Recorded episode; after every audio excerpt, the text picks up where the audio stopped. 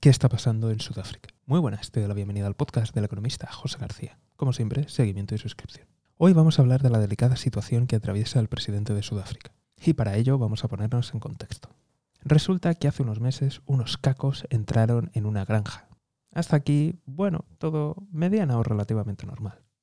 ¿Cuál fue su sorpresa cuando descubrieron que dentro de algunos muebles, tachan tachan, estaban llenos de dólares americanos? Y no hablamos de unos cuantos, o de la calderilla de esa que se te queda en el sofá. No, estamos hablando de que prácticamente eran montones, fajos de billetes recubiertos con algo y que intentaban parecer parte del mobiliario. Y, oh, ¿cuál fue la sorpresa cuando se acabó descubriendo que esa granja, ese campo, pertenecía al actual presidente del gobierno?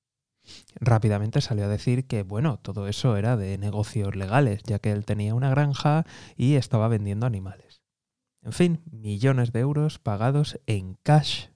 Nada sospechoso. El problema viene porque teóricamente, o según entienden algunos, esa actividad empresarial no es compatible con la de presidente del gobierno. Por si fuera poco, Sudáfrica atraviesa una muy mala situación energética, ya que está sufriendo cortes de luz de entre 6 y 8 horas diarios debido a los problemas de la empresa pública suministradora de electricidad, que no ha realizado las inversiones prometidas, que de nuevo aquí también hay muchas sospechas de corrupción, y por si fuera poco se ha quedado sin dinero para comprar el diésel con el que dar electricidad a los momentos De nuevo aquí también fuertes sospechas de corrupción. Todo este malestar ha desencadenado la posibilidad de un impeachment que hasta el momento el presidente parece que ha conseguido evitar ya que su partido tiene la mayoría en el Parlamento. Así que tendrían que ser los diputados de su propio partido los que decidieran echar, a pesar de las acusaciones de corrupción, de los escándalos, de la mala gestión, de las sospechas, su partido no se ha atrevido, al menos de momento, a echarle y en un cónclave en el que parecía que iban a librarse del presidente, sospechosamente han decidido retrasarlo hasta el próximo día 6 de diciembre. En palabras del entorno del propio presidente,